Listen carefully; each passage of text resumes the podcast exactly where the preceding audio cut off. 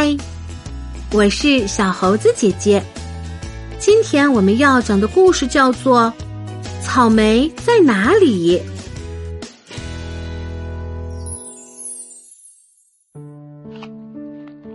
草莓好好吃哦，我留了一个，等一下再来慢慢享用。哎，我的草莓怎么不见了？肯定是弟弟偷吃了。你要不要进到弟弟肚子里找找看呢？咦，是谁在说话呢？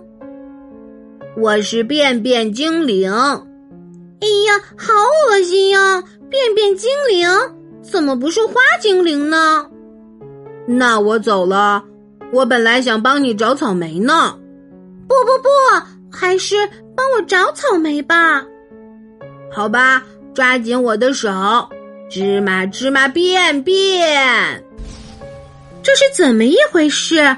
我的身体变小了。于是，便便精灵带着我进入了弟弟的嘴里，嘴里有品尝各种食物后到处乱嚼的舌头，大力咬食的牙齿，以及与食物混在一起的口水。嘴巴里真是一个又潮湿又温暖的地方。便便精灵带着我躲开了可怕的牙齿，深入了喉咙。经过喉咙之后，出现了分岔路，一边是食物走的食道，另一边是空气走的气道。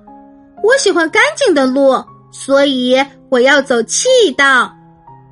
便便精灵拉着我说。不行，你要是想找到草莓，就要走食道。于是我们俩顺着食道进入了一个大房间，这里是将食物做成粥的房间。这个地方我们叫做胃。那我的草莓变成粥了怎么办呢？我着急的到处找了找，可是便便精灵已经下去了，所以我也赶紧跟了过去。马上来到了一条弯道，我的头开始发晕了。哎呀，好晕呀！有什么好晕的？这不是像滑滑梯一样很好玩吗？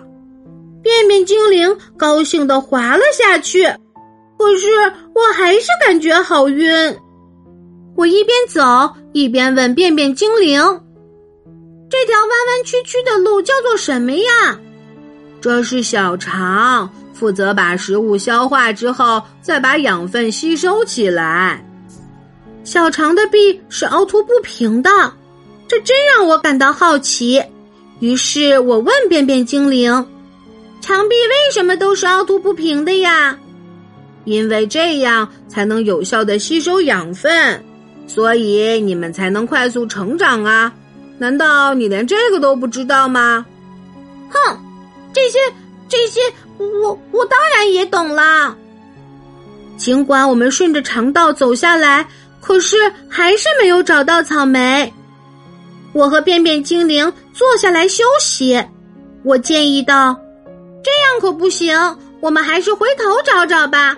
刚刚太滑了，没有看清楚。”不可以，我们上不去的。食道、胃和肠子只能往下走。啊！上去了。是啊，你看你头朝下倒过来的时候，能吃东西吗？当然不能了。这时，我听见弟弟的肚子发出了咕噜咕噜的声音。我们来到了一条新的路上，这条路比刚才宽多了。这是条什么路呢？这是大肠。小肠消化完剩下的残渣，就会来到这里，在这里把残余的水分吸收掉之后，就成为便便啦。哎呀，难怪一直有大便的味道，臭死了！我赶紧把嘴巴和鼻子捂了起来。便便精灵，我们赶快走吧。走，跟我来。大便和屁是从肛门出去的。啊？我们要跟着大便走啊！我听完了，差点哭了出来。可是便便精灵已经抱住了大便，我也只好抓住它。啊，我们终于来到了外面。这么一圈走下来，我们完全没有看到草莓的踪影。便便精灵笑着对我说：“弟弟好像并没有吃草莓哦，难道是妈妈？那么我们再进一次妈妈的肚子里吧。”哇，这么恶心！你还要叫我再来一次啊？我连连挥着双手说：“呃，我不要了。其实少吃一颗草莓也不要紧的。”。亲爱的小朋友，你知道牙齿是怎样咀嚼食物的吗？当食物进入我们的口腔，会被切齿咬断，或者是全齿把食物撕开。接着是用臼齿把食物咬碎，然后通过上下牙的相磨把食物磨碎后吞咽下去。当食物进入胃里，就开始被消化了。那么，什么是消化呢？吃进胃里的食物变成容易吸收的形态，就是消化。胃里分泌的胃液、胆囊分泌的胆汁、胰腺分泌的胰液，都可以帮助消化。故事中讲到小肠的内壁凹凸不平，这是为什么呢？小肠内壁凹凸不平的部分叫做绒毛，这里凹凸的内壁可以帮助我们吸收更多的养分。好啦，今天的故事就是这些内容。喜欢小猴子姐姐讲的故事，就给我留言吧。也欢迎你把今天的故事分享给你的好朋友们。关注小猴子讲故事，收听更多精彩内容。我们明天再见。